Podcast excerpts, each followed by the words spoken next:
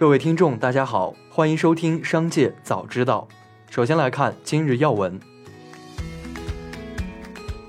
据湖南当地媒体报道，十一月十八日，张家界元宇宙研究中心挂牌仪式举行，张家界成为全国首个设立元宇宙研究中心的景区。面对网民质疑，武陵园区负责人表示，张家界一直走在旅游创新的前沿，张家界元宇宙研究中心将深入研究元宇宙。特别是如何借元宇宙发展旅游产业，实现旅游经济的数字化转型。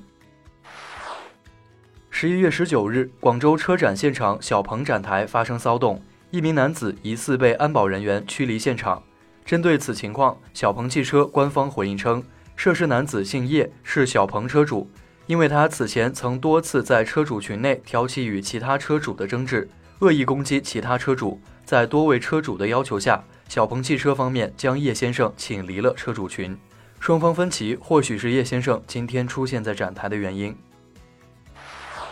一起来关注企业动态。十一月十二日，康美药业财务造假案宣判，被判赔投资者二十四点五九亿元。而在康美药业的五位独立董事中，除江振平外，其余四人均为大学教授，每年在康美药业的酬劳十万元左右，却因为康美药业财务造假案件。每人被判上亿元的连带赔偿，由此也被部分业内人士笑称为“最惨独立董事”。在监管层持续强震慑下，八天中已有十七名独董提出辞职。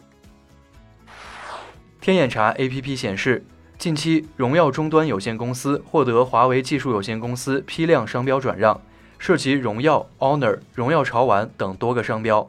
二零二零年十一月，华为退出荣耀公司投资人。深圳市智信新信息技术有限公司投资荣耀公司，并全资控股。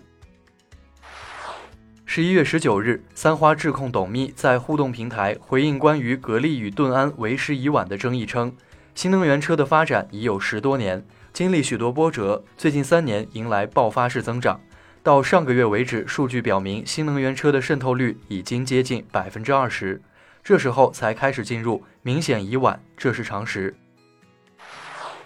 恒生指数公司宣布，截至九月三十日之恒生指数系列季度检讨结果，所有变动将于十二月六日，也就是星期一起生效。恒生指数成分股将华润啤酒、新奥能源、京东集团、网易纳入，成分股数目将由六十只增加至六十四只。恒生中国企业指数成分股将信达生物制药纳入，剔除中国恒大集团。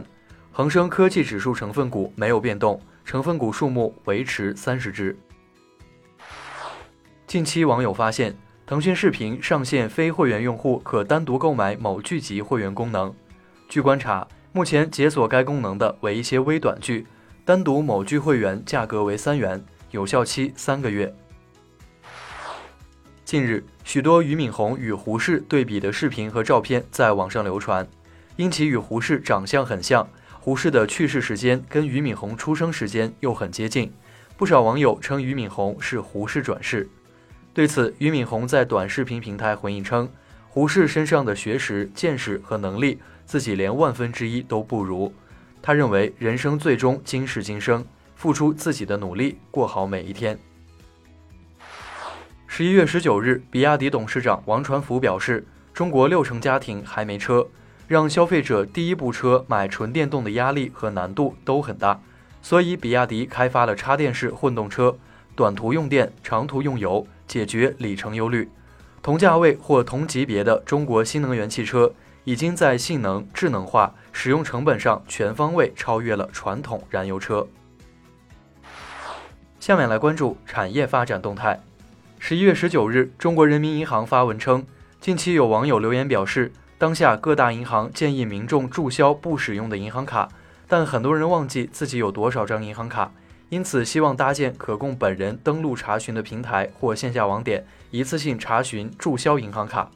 对此，央行表示，已经在工作安排中考虑一人多卡查询服务提供问题，指导中国银联和商业银行进一步便利个人银行卡查询，不断优化个人银行账户服务。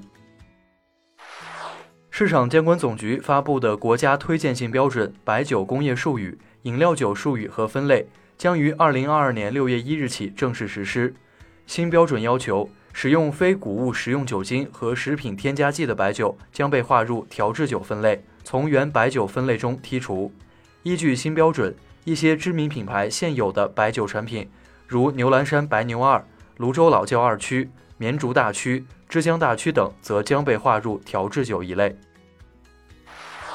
十九日，银保监会表示，前十个月各项贷款新增十七点九万亿元，同比多增七百八十三亿元，资金供给合理充裕，有效满足了实体经济合理资金需求。其中，房地产合理贷款需求得到满足。十月末，银行业金融机构房地产贷款同比增长百分之八点二，整体保持稳定。个人住房贷款中，百分之九十以上用于支持首套房。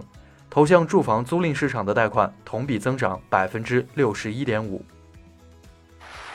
近日，人社部发布管理办法，明确用人单位克扣、无故拖欠农民工工资逾期未支付的，人力资源社会保障行政部门应将该用人单位及其法定代表人等有关责任人员列入失信联合惩戒名单。最后，我们来关注国际方面。近日，微软 CEO 萨提亚·纳德拉表示。对元宇宙十分感兴趣，同时他宣布了微软进军元宇宙的计划，并表示将于二零二二年发布 Mesh for Teams 虚拟平台。韩国国土交通部十一月十九日决定，允许因安全问题而被禁飞的波音七三七 MAX 飞机从本月二十二日起在韩国恢复直飞。韩国国土交通部表示。已经对自去年十一月起在海外复飞的波音737 MAX 机型的安全性及飞行数据进行了监测，认定该机型没有安全隐患。以上就是本次节目的全部内容，感谢您的收听，我们明天再会。